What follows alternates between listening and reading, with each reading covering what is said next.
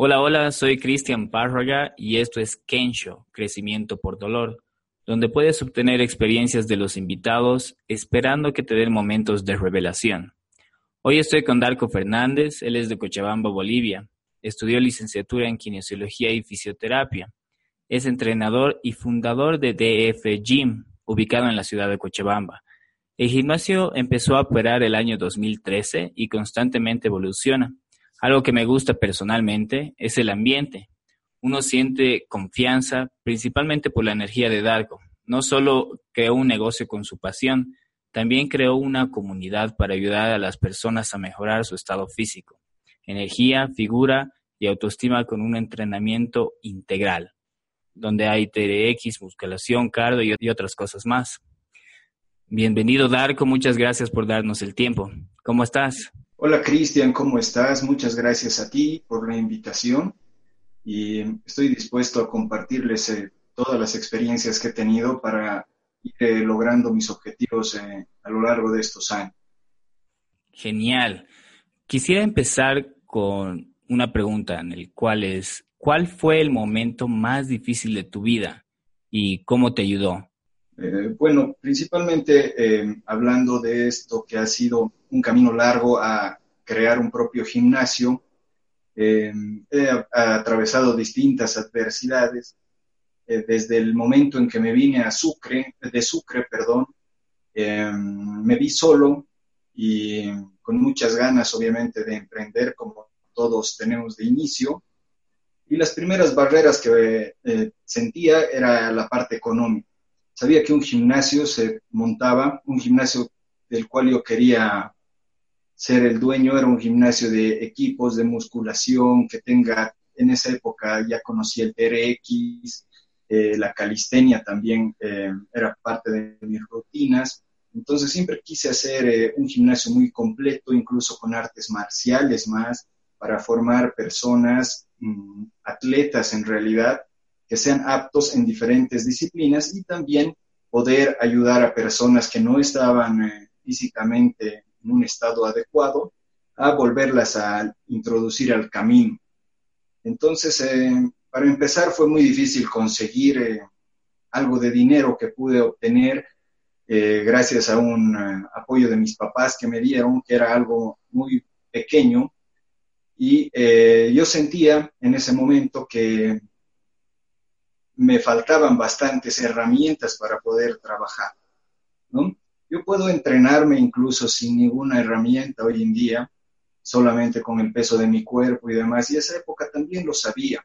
Pero para poder vender esta idea al público y hacerles entender a la gente que a veces llega a un gimnasio y busca equipos o de acuerdo a los equipos está catalogando al gimnasio o de acuerdo a la cantidad de gente que tiene o el ambiente que tiene, también a veces lo catalogan.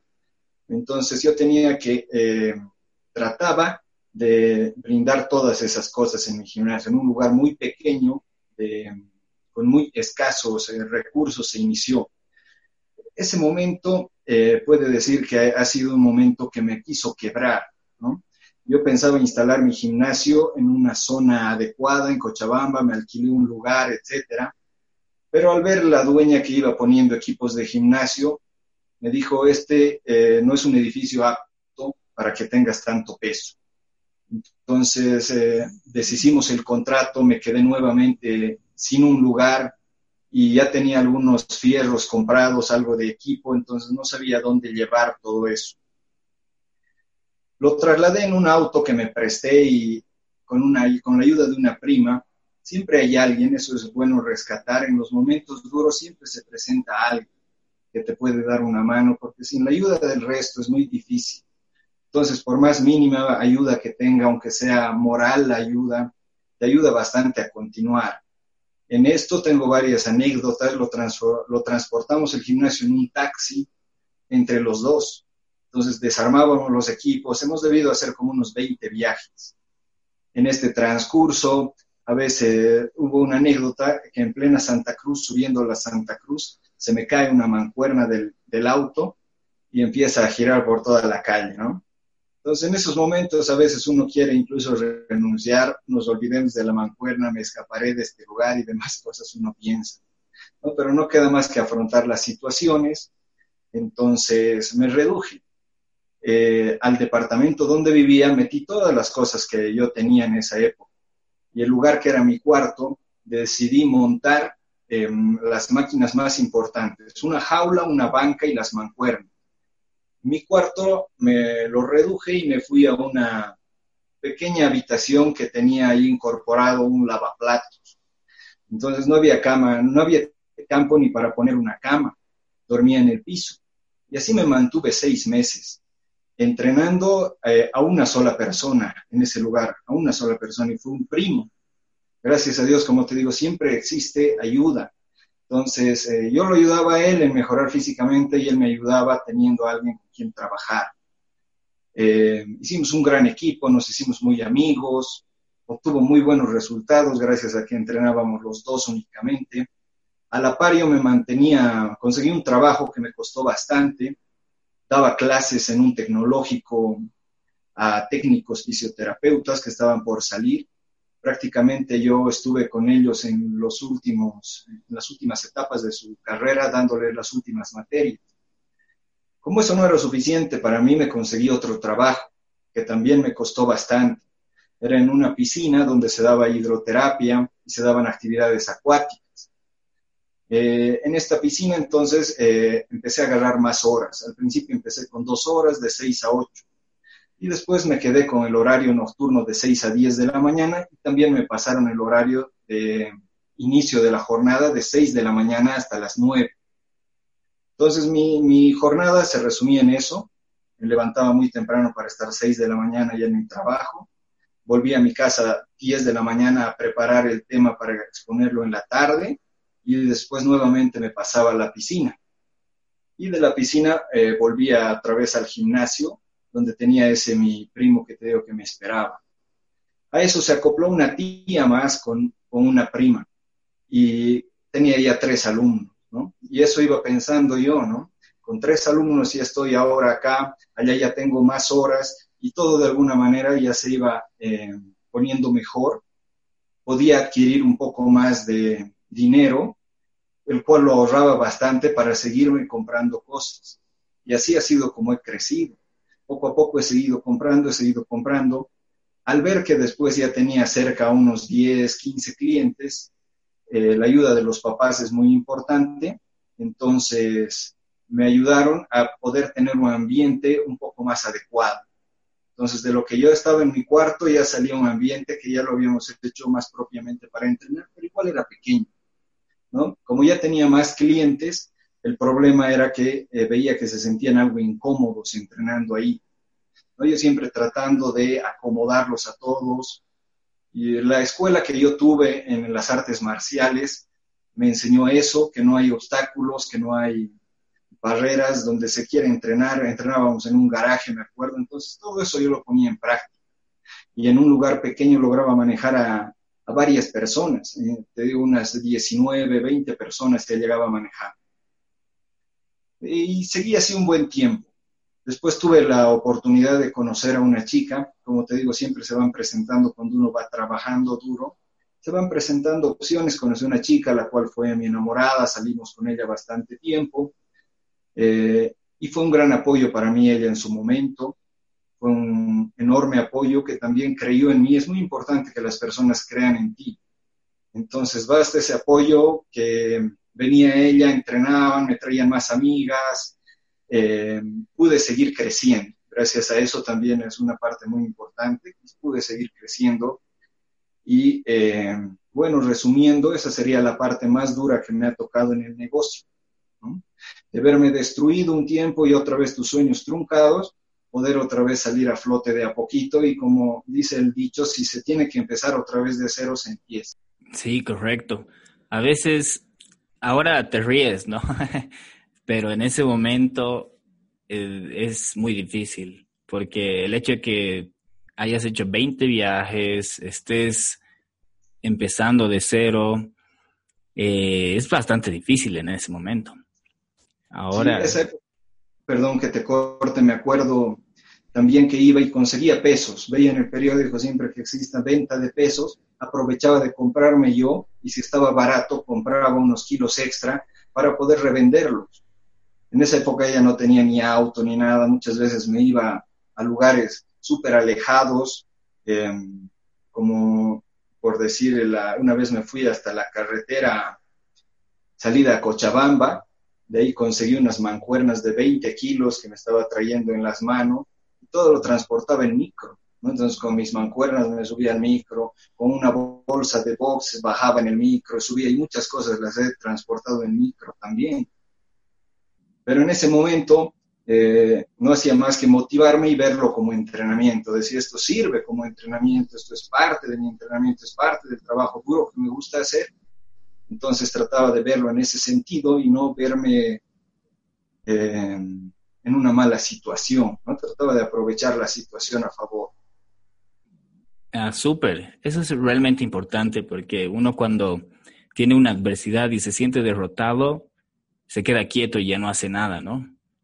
Pero si lo toma como una, un aprendizaje, es momento donde empieza a crecer mucho más. Sí, y poder superarlos, ¿no? Y poder eh, esa etapa difícil, verla que no es eterna, ¿no? Que va a pasar es como en el entrenamiento, los momentos más duros donde uno quiere aflojar, es los que más nos sirven también, ¿no? Las repeticiones extra que hacemos al entrenar, esas son las que nos forjan y nos hacen mejor a lo que éramos ayer. Totalmente.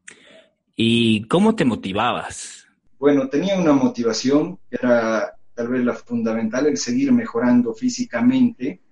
Siempre decía, si físicamente estoy bien, eh, obviamente tú vendes tu producto, entonces si físicamente estoy bien, van a creer en, mi entrenamiento.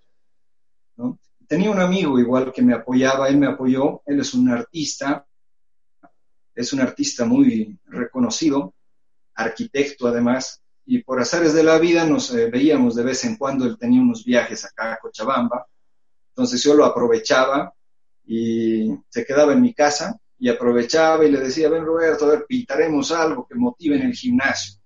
Y él me decía, pero estoy unas horitas, no voy a estar mucho, pero pintamos, vas a hacer algo bonito en poco tiempo. Yo le tengo fe ciega a ese amigo, le paso una lata de pintura, un aerosol, o le paso unos óleos, o le paso greda, sé que él va a hacer un trabajo sorprendente. Entonces, eh, él me ayudó bastante con algunos murales, que hacían de cierta manera que el gimnasio vaya mejorando. Hasta ahora los mantenemos, esos umbrales. Y eso también, ¿no? Te motivaba. Ver que siempre hay gente que te ayuda, siempre hay gente que está ahí. Eh, de no haberlo, como te digo, no, no podríamos superar las cosas, pero es de no intentar o de no trabajar o de no seguir, tampoco conoceríamos a ciertas personas ni nos encontraríamos, ni esa relación. Entonces esa era una parte fundamental de mi motivación, el mantenerme físicamente bien. Y la segunda sería el mantenerme hambriento a querer demostrar que sí se podía, porque había muchas personas que me dijeron, abandona tu sueño, eh, busca trabajo, busca esta otra opción, digamos. Pero no quería rendirme. Y una tal vez es también esa, he leído en bastantes lugares esa frase, cuando estés a punto de rendirte, por lo menos acuérdate de quienes no tuvieron fe en ti. Demuestra, entonces tienes que llenarte de motivaciones y cosas así. Eh, esa etapa también es una gran etapa para apoyarse en la lectura, en cosas positivas. Entonces, te duermes con una idea mm, positiva. Y trataba de dormirme leyendo y de levantarme también leyendo. Hay un libro que esa etapa me ayudó bastante, que se llama Nos veremos en la cumbre. Hasta ahora lo sigo leyendo y lo sigo recomendando. Es el mejor libro que me han podido regalar eh, para este tipo de ayudas, ¿no? autoayudas o como quieran llamar, pero son motivaciones. Y como te digo, la idea es dormirte con una mente positiva y levantarte y también hacerlo, porque así de por sí uno no, no está motivado, ¿no? Puede estar, hay momentos en que estás motivado y tienes tu, tu objetivo bien claro, pero cuando ya las cosas empiezan a tambalear, tú también te quieres quebrar. Entonces necesitas fortalecer tu mente con ese tipo de cosas, como estos podcasts, por ejemplo. que igual escuchaba bastantes audios mientras yo estaba haciendo mis cosas o llevando, trasladando, siempre estaba motivándome de esa manera Y es lo que queremos hacer también para que las personas que estén pasando ya sea momentos difíciles o, o que les dé un momento de revelación para poder ayudar a las personas, ¿no? Entonces, súper, la verdad. Ese libro que mencionaste es, es interesante, lo leí también. Nos vemos en la cumbre. Y, y bueno, tú mencionaste bastantes cosas. La mente, tener la mente a tu favor, como le llamas tú, ¿no? Que ayuda bastante a superar y poner, poder estar enfocado también. Y bueno, ah, te pregunto, ¿qué es la cosa que hiciste para tu éxito? Si pudieras elegir una cosa, ¿cuál sería? No sé si se puede. Yo pienso que el trabajo duro es la única.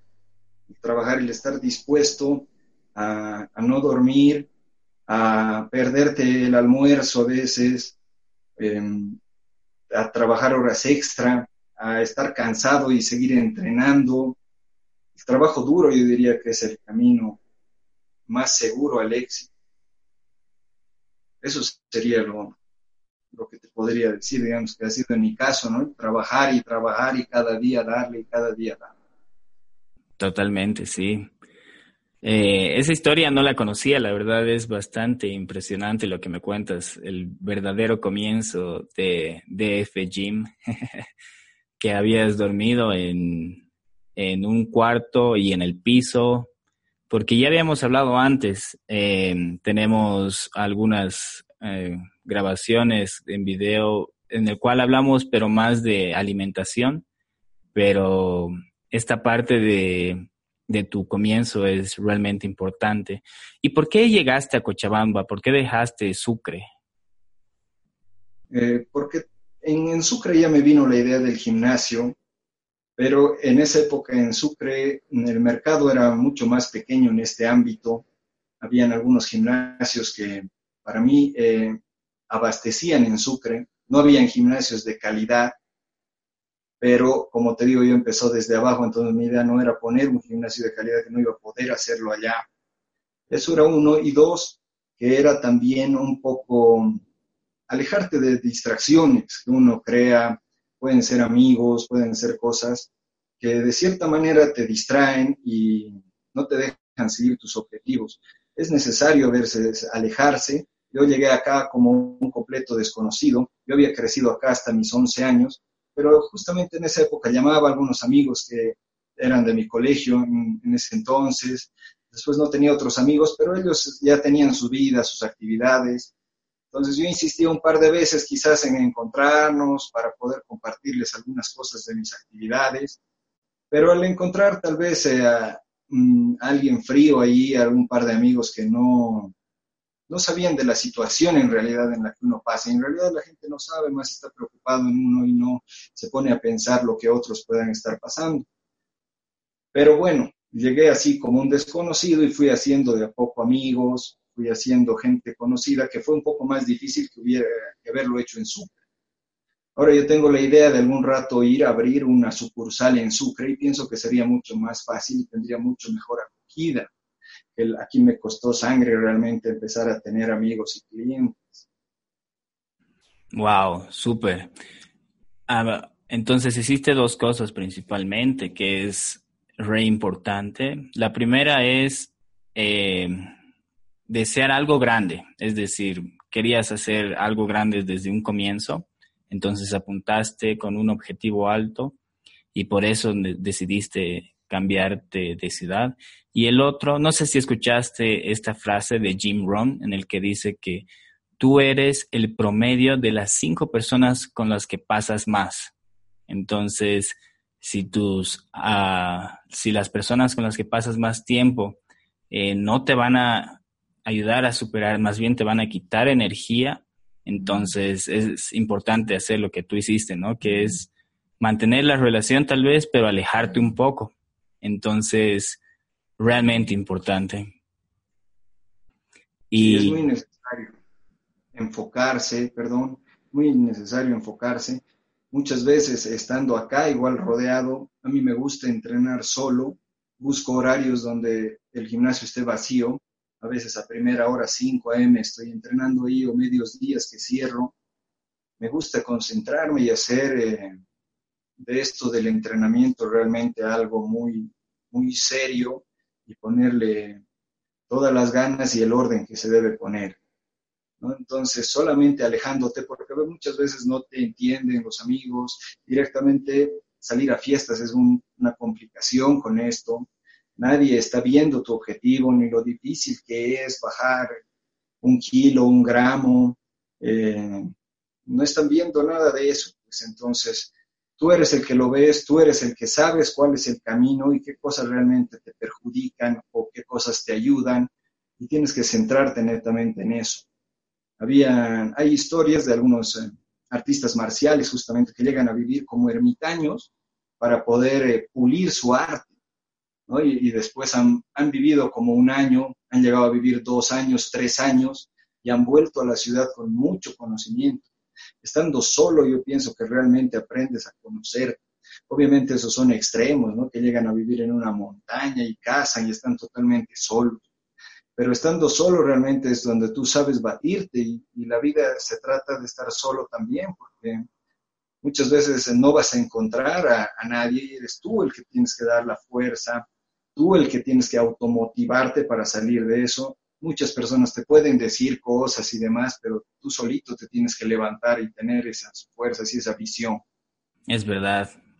Y sí, trabajar con uno mismo es importante, ¿no? Porque a veces uno eh, se deja llevar por la sociedad, por así decirlo, en el cual a veces no sabe uno qué, qué, es lo que desea realmente, no sabe qué es lo que le gusta, cuál es su pasión y mantiene ese trabajo o esa vida, como yo le llamo, de zombie o del esclavo eh, actual. Entonces, trabajar con uno mismo física y mentalmente es importante, pero llegar al extremo de ser ermitaña, no sé, algunas personas tal vez deberían hacer. y Darko, ¿cómo te ves de aquí a cinco años? Bueno, el afán es siempre seguir creciendo. He ido a pasos muy cortos, pero bien firmes. Em, a veces es necesario tomar riesgos para... El, uno de ellos fue dejar mi trabajo, por ejemplo, un trabajo ya fijo que me había costado conseguir, te digo, lo dejé para poder, eh, teniéndome fe, pensando en que solo podía hacer un mejor trabajo y estar más tranquilo. Pero ese fue un riesgo, digamos, que a veces no, no, no recibes el apoyo ni de la misma familia, a veces la familia te dice, pero Darko, ya tienes algo seguro, no lo dejes, mira cuánto te ha costado y demás. Pero decidir ese riesgo, tomarlo es muy importante. Como te digo, de aquí a cinco años eh, quisiera seguir motivando, quisiera tener un lugar más grande y no solo uno, quizás dos, tres, como te digo, en Sucre, abrir una sucursal. Sé que nuestro trabajo es bueno y sé que se puede seguir creciendo. Em, me veo así, me veo así. Seguir, seguir motivando y abrir más centros como este que ayuden a personas, ¿no? En realidad es ayudar a la gente, nuestra visión es ayudar. Gracias a Dios he tenido la oportunidad acá de ayudar a muchas personas. Muchos me dicen, pero ¿y tu trabajo no va con tu profesión? ¿no? Y yo les digo, sí va, sí va, yo rehabilito mediante el ejercicio. En realidad la verdadera rehabilitación es con el ejercicio, el movimiento, la kinesiología. Eh, he tenido la oportunidad. Tenía una idea inicial, como yo salí de kinesiología, fisioterapia, veía bastantes pacientes lesionados medulares, teníamos la posibilidad de atender en hospitales. Y me identifiqué bastante con ellos, me gustaba ayudarlos. Entonces, una primera idea que tenía para relacionar así el gimnasio era abrir un gimnasio netamente para lesionados medulares. Como hubiéramos necesitado quizás algo más de infraestructura y materiales más especializados no se, no se lo hizo. Pero después tuve la oportunidad de tener un vecino que se acercó y al gimnasio y me preguntó si podía trabajar con él. Él había tenido un accidente reciente eh, donde se seccionó por completo la médula. con él pudimos eh, poner en práctica todos los conocimientos de rehabilitación desde, desde la colchoneta. Hicimos un trabajo arduo durante un año, donde más o menos me pasaba con él cuatro horas cada mañana, pero hemos logrado rehabilitarlo y fortalecerlo, hemos logrado motivarlo, eh, he logrado que él pueda caminar en un año con ayuda de aparatos ortésicos, obviamente, y investigando aquí en el medio, había un señor con la misma condición que había logrado lo mismo, pero en tres años. Él era nuestra referencia. Después gran parte se quedan postrados en, silla. Como necesitan tanta fuerza de los brazos y un constante entrenamiento, es bien eh, sacrificado poder lograr esto y mantenerse así. Pero con él, gracias a Dios, eh, mantenemos la relación. Él em, sigue trabajando, sigue positivo. Fue una de las experiencias más lindas que pude tener y en cuanto a rehabilitación y eso, como te decía, la hago acá en el gimnasio de esa manera. He podido ayudar después a otras personas con em, cirugías también de cadera, prótesis en la cadera, prótesis en la rodilla. Entonces trabajo también bastante con em, ese tipo de casos que me encantan. A mí la rehabilitación, ese es el trabajo que me encanta, eh, realmente poder ayudar y que se note esa ayuda, que se note, que se vea reflejada, y esos momentos son los más gratos que uno puede tener. Y sí, es verdad, es lo que noté la primera vez, bueno, al, al ir al gimnasio, en el momento que vivía allá en Cochabamba, es que siempre querías ayudar, y bueno, conocí, no sé si es la, la persona que tú mencionaste de que rehabilitaste, que conocí a una persona que iba en silla de ruedas a veces a hacer musculación. No sé si es la misma persona o es otra. Sí, es el mismo. Es el ah. mismo, sí. Ahorita él ya enseña. Él no vive acá, solamente se vino un año para su rehabilitación. Eh, el del lugar donde vive ahora sigue entrenando, se armó como un pequeño gimnasio para su entrenamiento, para los entrena a sus hijos, los entrena a sus sobrinos, entonces ha creado un pequeño espacio también de entrenamiento donde él está instruyendo al resto y está dando ese ejemplo de vida. Genial. Aparte de instruir, también inspiras. Eso es súper importante. Y me alegro mucho y deseo que continúes así. Y sí, te veo eh, aquí cinco años ayudando a más personas y no solamente en un punto de Bolivia, sino en varios. Esperemos que sea, así sea, con el trabajo duro, esperemos que se logre, querido Cristian. Así será. Ahora, yendo casi al final de este episodio, quería preguntarte dos cosas. Primero, ¿cuál es el mejor consejo que recibiste? El mejor consejo eh, es en lo que sea, pero el mejor. ¿no? Mi papá alguna vez me lo dijo, lo escuché en varios lugares, hijo en lo que sea, pero el mejor. Entonces eso te, eh, te impulsa a superarte en lo que realmente te gusta, en lo que te apasiona, no importa lo que sea, si tú realmente quieres lograrlo, quieres eh, hacerte apto hacerte especialista en algo. Em, tienes que dar tu mayor esfuerzo hasta lograr ser el mejor y el más destacado en eso. Entonces, ese consejo me sirvió bastante, hacía que me esfuerce el doble, pensando en eso, tengo que ser el mejor, pensando en que hay gente que se está rompiendo cada día entrenando, hay en todo el mundo mil personas que están superándose y tratar de pensar que tú tienes que ser entre ellos el mejor, es algo que te inspira, ¿no? Al menos a mí me inspira y más que te lo diga tu papá o alguna persona que admires. Súper buen consejo. Y yendo al otro lado, ¿cuál es el peor consejo que recibiste? El no te arriesgues, que te decía hace rato, que venían de personas cercanas a veces, ¿no? Pero te decían, no, estás cómodo ahorita, te ha costado mucho, no lo pierdas, seguí un tiempo más. ¿no? Ese era un consejo que lo veía malo y me, me quería hacer dudar a ratos, ¿no? Por la comodidad de mantenerme ahí. Pero em, si no me arriesga, si no me arriesgaba, perdón, no hubiera podido comprobar que realmente he podido crecer mucho mejor alejándome, obviamente sacando lo mejor de todos los lugares que uno visita, eh, guardándolos con mucho cariño, porque han servido y han sido parte de tu vida y en su momento te ayudaron bastante, pero uno tiene que ir más allá cuando tiene otros objetivos y seguir creciendo. Yo donde trabajaba me sentía algo limitado porque mi entrenamiento es muy funcional, va mucho más allá de inclusive las cuatro paredes del gimnasio, nos gusta trotar, me gusta sacarlos a la laguna, entonces me sentía un poco limitado en cuanto a lo que podría brindar a la gente, que ahora me siento totalmente en mi hábitat, no tengo todo lo que necesito en mi gimnasio, lo veo como el gimnasio más completo que puede haber.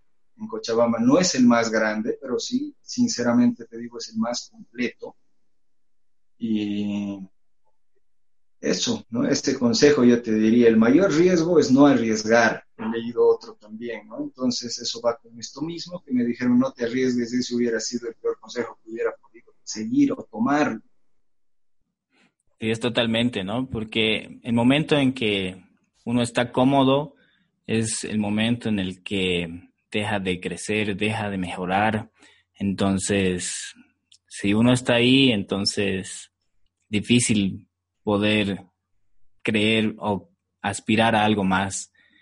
Y, bueno, excelente no haberlo tomado. Hay una otra frase que me gusta mucho. Eh, se llama, o se dice así, es ¿cómo quieres que cambien las cosas si no cambias tú? Eso lo escribí en un lugar donde me preparé igual para entrenar. Entonces, siempre he sido lleno de frases, siempre las frases me han motivado mucho. Otra frase que me gustaba mucho y era en el dojo de karate, que yo iba y a veces estabas mirando el reloj o mirando para irte porque estabas sufriendo mucho en el entrenamiento. Y había un lema que, que me motivaba, yo lo veía ahí, decía, mientras tú descansas, hay otro que entrena para partirte el alma en dos. Entonces siempre va a haber otro que va a estar tratando y la vida es una competencia, quieras o no, es una competencia. En este mundo debe ser un, eh, un poco sano en el deporte y demás cosas, pero se nota más la competencia. Las pruebas están, los gimnasios van, entonces mientras otro está haciendo y si vos estás sentado en el sofá, eh, no podemos pedir victorias, ¿no? Tú tienes que estar siempre trabajando al máximo haciendo cosas que otros no harían. Levantarte cuatro de la mañana, ir trotar, sabiendo que tu oponente no está haciendo lo mismo, ¿no? Tratando de pensar que no lo está haciendo, porque en realidad no sabemos, pero de eso se trata, ¿no? De hacer las cosas que otros no estarían dispuestos a hacer. Totalmente, sí. Y tienes toda la razón. Eh, en el gimnasio el, que tienes es realmente completo. Hay varias cosas que uno puede hacer y yo lo recomiendo bastante. Y bueno, ahora habido terminado las preguntas, ¿cómo podría la gente ya sea preguntarte o seguirte? ¿Cuál sería la mejor forma para comunicarte o poder ver tu información? Bueno, eh, manejo una página que se llama DF Gym en Facebook. DF Gym, ¿ya?